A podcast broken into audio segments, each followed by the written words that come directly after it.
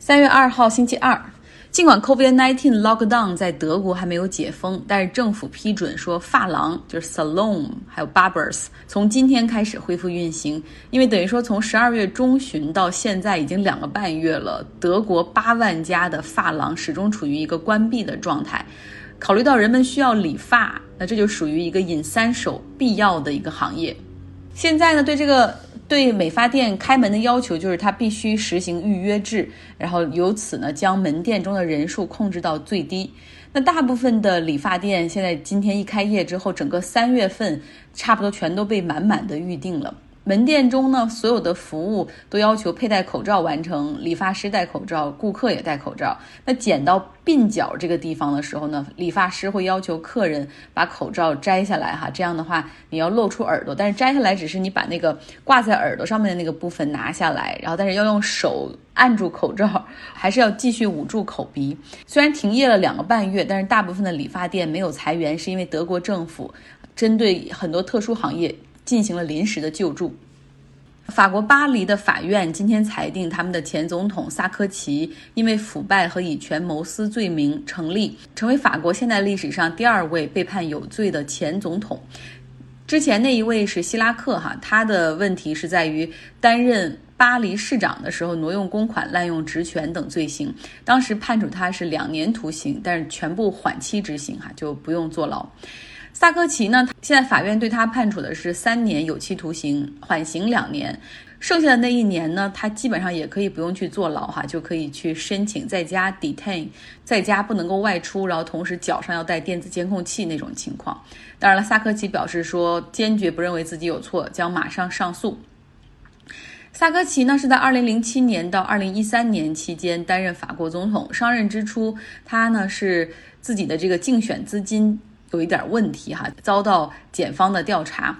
那当时他找到案件的主管法官阿奇贝尔哈，说可以向他提供一份工作，以换取他的律师可以去看那些调查的保密信息。竞选资金的分拨就是欧莱雅家族的继承人莉莉安·贝当古哈给萨科齐捐了一笔问题的助选金。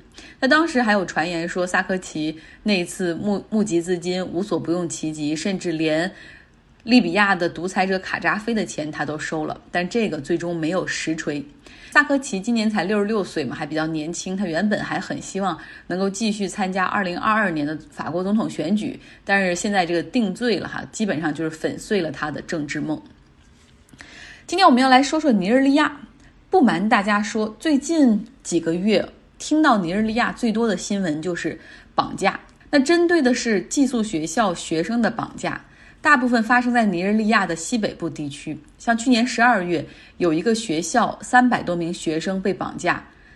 那在今年二月份，仅十天里面就发生了两起针对寄宿学校学生的绑架。二月十七号，有四十多名男学生和他们的老师被绑架，而在上周五，三百一十七名学生又遭绑架。当地的土匪强盗，他们现在已经把绑架学生当成了一门赚钱的好生意，甚至不用去瞄准有钱人家的孩子，只要人数够多，也能够换来大量的赎金。赎金呢，一般由政府来提供，他们平均的定价就是每一个孩子一千美金。他们为什么瞄准寄宿学校呢？因为这些学校。通常是政府提供的，尼日利亚政府也是提供那种义务制教育，但是这些寄宿学校通常都在很偏远、人烟稀少的郊区，周边就没有相应的安保措施，甚至有的连栅栏都没有。那去年十二月，尼日利亚坎克拉省的一个寄宿学校，它被袭击，听到枪声之后，有一些学生从宿舍。逃走哈，但大部分学生总共三百人是被绑架了。那绑架者当时对这些学生们说，他们是警察，拿枪哈，让学生们听从他们的指挥，排成队，连夜走夜路，向更远的郊区外去走。很多孩子都没有穿鞋。一个十三岁的男孩 Gaba，他回忆当时其中的这个经历，就是说那是他永远忘不了的一天。大家都以为自己会死。六天之后，当赎金交上。那这三百个孩子是被释放，尼日利亚总统还来到当地安抚他们，来说：“哎呀，就当一切都没有发生过，你们还是要好好学习。”但是别忘了，这六天里面，这些土匪们给孩子很少的食物和水，如果谁多说多问一句话，就会被打。那这种创伤大概需要很长时间才会平复吧。有一些家庭甚至因为害怕孩子被绑架，再也不把孩子送到学校里去了。有很多人呼吁说，政府与其说你去谈判、去交付赎金，为什么不把这个功夫做在前头，加强学校周边的安保呢？其实，包括联合国全球教育署也给尼日利亚一个专项资金两千万美元，来用于提升和保护学校的这种安保情况。但是，很多学校和他们的宿舍都是临时的铁皮房。连墙院都没有。那么尼日利亚军方他们也在一些学校附近增派驻军，但是大部分，尤其是位于西北地区的这边的很多学校都还处于安保的真空。那有一些地区的学校在考虑到安全的情况下，决定哈做出艰难的决定，就是关闭校区，然后整合到可能安保环境更好的学校里面去。但是孩子可能意味着要走十几公里去上学，有有很多家庭也就不允许他们再去上学了。绑架呢，在尼日利亚并不稀奇。过去大多数发生在富人或者有权势的人身上，或者是外国游客或者外国公司的这种工作人员身上。他们本国人也有很多哈，像尼日利亚总统的叔叔被绑架过，尼日利亚知名作家的父亲被绑架过，包括目前世界贸易组织总干事伊韦阿拉，他的母亲也曾经在2012年遭到过绑架。最终呢，他交了六万美元的赎金获释。那是什么时候这些绑架开始瞄准寄宿学校的学生呢？这还是受了2014年恐怖组织博科圣地绑架 Chiboko 中学276名女生的这个事件后。当时他们来到这个学校之后，因为他们有重型武器、有机枪，然后马上控制了学校，把这个200多名女学生就装车带走。把他们带回自己的武装基地，给他们两个选择：要么你给我们做奴隶，哈；要么你就和这些士兵们结婚啊生育。两年多过去了，有一些女孩她从这个基地中跑回来，有一些十几岁的孩子都已经成了人母，哈。后来呢，在二零一六年的时候，伯克圣地陆续释放了一百多人，但仍有超过一百个女孩没有下落。他们对于寄宿学校的袭击和绑架，让很多土匪看到了这中间的安保漏洞，于是开始效仿。好，接下来呢，要继续请出 Robert 来讲《纽约客》那篇天文学的文章哈。真的有外星人吗？昨天讲到有一个不按规则出牌的诡异的天体，它行进的速度很快，面积很小，它的运动轨道也不是绕着太阳旋转的那种椭圆形轨道，天文界。基本上同意哈，它是来自于太阳系外的一个这种新的物体，而哈佛大学的李博教授则用一系列的数学推导和物理推导来认为说这不是天体，这是外星人派来侦察我们的，这也引发了很多业界的批评。李博非但没有被吓倒，反而加倍努力，他和韩国天文学和空间科学研究所的研究员黄平君一起抨击了冻结氢理论。在另一份充满公式的论文中，两人认为，想象固体氢漂浮在外太空是一个幻想。而且，如果一块冰冻的氢气块真的成型了，那么它也不可能在星际旅行中幸存下来。分子间碰撞产生的热量带来的加热升华，会在它们有机会起飞之前就蒸发掉。李博现在已经放弃了科学公式，写下了《外星生物：地球以外智慧生命的第一个迹象》一书。在这本书中，他讲述了一个经常被讲述的故事：伽利略因为断言地球绕太阳转而被指控为异端邪说。一六三三年，伽利略在罗马受审时，他放弃了为自己辩护，但据传说，他私底下嘀咕了一句：“然而，他还是在转动。”李博认为，天文机构可能希望让他保持沉默，但他们无法解释为什么欧穆尔乌尔偏离了预期的路径。他说。然而，他还是偏离了方向。在《外星生物》一书中，李博阐述了他的推理：要理解欧穆尔穆尔奇怪的加速度，而不需要借助某种无法检测到的气体释放，唯一的方法就是假设物体本质上是由太阳辐射推动的，光子在其表面反弹。唯一能被太阳辐射推动的方式是把物体做得非常薄，厚度不超过一毫米，密度非常低，表面积相对比较大。这样的物体将起到风帆的作用，它由光而不是风驱动。自然界不生产风帆，而人类会生产。因此，李博写道：“欧姆瓦姆瓦一定是由外星智能设计、建造和发射的。”一九九五年，一对瑞士天文学家米歇尔·梅耶和迪迪埃·奎洛兹发现了第一颗围绕类太阳恒星运转的行星。它的恒星是飞马座五十一，因此这颗恒星被正式命名为飞马座五十一 b。根据另一种命名惯例，它被称为帕勒罗峰。帕勒罗峰是当时的欧姆瓦姆瓦。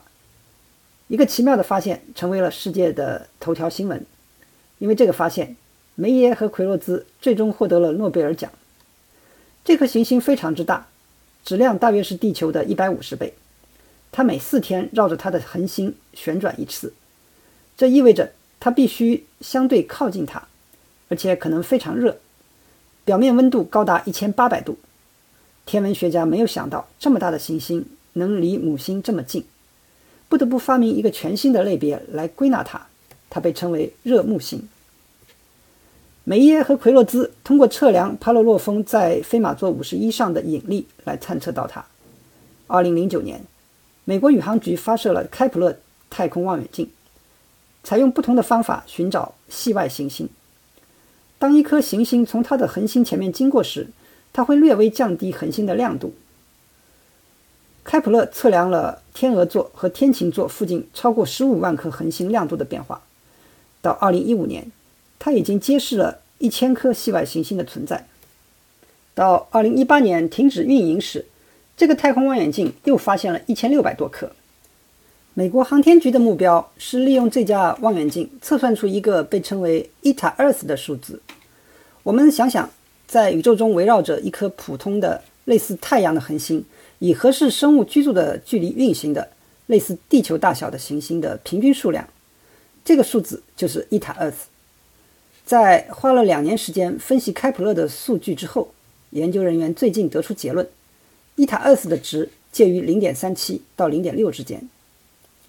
银河系中至少有四十亿颗类似太阳的恒星，那么这就意味着我们银河系中有十五亿到二十四亿颗行星，在理论上有可能孕育生命。没有人知道有多少潜在的可居住行星是有人居住的，但是即使这个比例很小。银河系中仍然可能有数百万或者数千万的行星充满了生物。感谢 Robert，明天继续哈。接下来呢，要跟大家聊一聊国籍和宗教的关联。一看一听就知道是在为巴基斯坦哈做准备。那讲它之前，我们要先来说一说以色列。以色列呢是犹太人为主的国家，它呢目前给予国籍主要有两大类。第一大类叫 return policy，就是那些出生在海外的犹太人，或者是说，或者是呢，他有犹太人的父母、犹太人的祖父母，甚至他伴侣，如果是犹太人的话，他都可以申请，并且会自动获得以色列的国籍。这是第一种。第二种呢叫 convert 归一，就是非犹太人哈。如果你想要想获得以色列的国籍的话，需要呢在以色列学习，然后这个学习他们的这种。宗教，并且皈依正统派的犹太教，然后才可以会被给予国籍。那所谓正统派的犹太教，就是他们生活在律法的规范中，一切事情都要符合传统的主张和仪式，然后主张一生都是要为宗教和宗教研究来进行服务的。那过去啊，这个规定是说，就是你如果皈依成普通的或者自由的或者一般的或者稍微保守一点的犹太教。都不能够给你国籍，只有皈依成为正统派的犹太教才算数。那么正统派的犹太教，他们基本上是不用服兵役的哈。那这些年呢，他们也和其他的这个犹太人分歧越来越大。那在这个时候呢，有一个官司也打到了以色列最高法院，就是是为什么在以色列哈让入籍的这个规则中，只有皈依正统派才给国籍？那难道你这个国家就是以后未来都要变成正统派吗？所以最终呢，最高法院裁决说，不必是正统派才有这样的待遇。如果说皈依中间偏保守的这种 Mosty 这个教派的话，那么也算也可以给国籍。其实每年在以色列去皈依这个 Mosty 教派的也只有三十多人左右。其实更重实际意义并不大哈，更重要的是一个那种象征的意义，就是从司法层面给出了一个新的判例哈，来削减正统派犹太人的特权。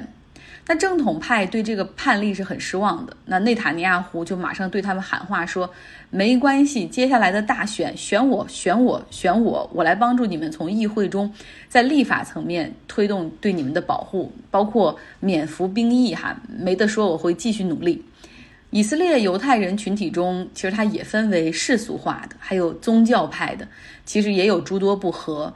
甚至呢，正统派这些犹太教认为说。最高法院，你在涉及一些宗教事务的时候，你根本就不能够去接这样的案例，因为你凭什么对宗教案例进行裁决？以色列还有一个月就要再次进行大选，那么这个国家在这个时候也出现了一些身份危机，哈，就是这到底是谁的国家呢？正统派认为说这是正统派犹太人的国家，然后我们这个大家都以后要一心一意的为宗教服务，让我们这个宗教传承下去。而世俗化则认为这是所有犹太人的国家。那还有更世俗的认为说这片土地可以很很多元哈，可以是犹太人和阿拉伯人的国家，犹太人、穆斯林、阿拉伯人、波斯人啊，基督教都可以。在我们脑海中想来，以色列还是一个很现代的国家，但是他们。有一点其实一点都不现代，就是结婚。在以色列呢，结婚呢，它不算是一个民事的一个东西，它算是一个宗教的东西，需要按照按照这个犹太教的教法来弄呢。拉比就有权利了，他就没有办法批准犹太人和非犹太人结婚。所以不少犹太人他干脆是为了就是去结婚的话，跑去国外去注册，领一个这种 civil marriage 的证儿哈。如果有兴趣了解一下。到底什么人可以在以色列合法结婚？我传了一个很复杂的图哈，但是很有意思，大家可以来微信公号张浩同学上看一下。好，来说到巴基斯坦，巴基斯坦也存在这样的身份危机。他的国父珍娜希望他是一个世俗的国家，就是虽然说这是一个穆斯林人口为主的国家，但所有宗教平等相处。但是呢，有很多宗教人士和毛拉并不认同，他们认为巴基斯坦应该发展成为宗教国家，甚至要建立哈里法。因为 Pak 就是巴基斯坦那个 Pak，它呢是有纯洁土地的意思哈，等于说从建国之初，他们就要往这个方向努力。那当时这个民族运动兴起的时候，这些宗教人士也发挥了很大的作用，去增强这种凝聚力和声音。但是国家成立之后，掌权的更多的是受过英式教育的现代政客和军人，他们把握着这个国家的发展方向。这些保守派的宗教人士不得不离开大城市，然后逐渐进入到了乡村和城镇。他们呢，在这些小的地方帮着主持婚丧嫁娶，就是这个威望慢慢的也越来越高。同时呢，他们也会去教这个孩子读经认字儿哈。久而久之，他们就在乡村中成为了一个那种。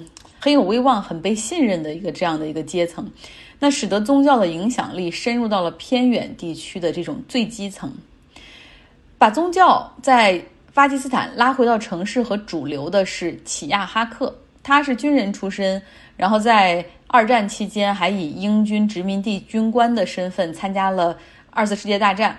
呃，后来呢，他成为了四星将军哈，这样的一个军事强人，在一九七七年的时候发动军事政变，推翻了民选政府。次年呢，他自己成为了总统。那个时候正好赶上了苏联入侵阿富汗，然后这个齐亚哈克他就得到了美国和沙特的这种支持哈，这个出钱出力出武器，然后让他帮忙系统性的冲在前面，扶持和协调阿富汗的武装力量。那对待国内呢？他是一个比较宗教保守派的人士，他要以伊斯兰的名义重建巴基斯坦，像过去女性。和男性地位平等，但是他执政期间，就是女性变成了二等公民。如果是上法庭出庭的话，他的这个女性的信用和他所举出的证据只能打五折来听。女性也开始戴头巾，尤其是出现在电视台的上面的女主持人、女嘉宾哈，必须戴头巾。军营里开始请来宗教人士传播经典。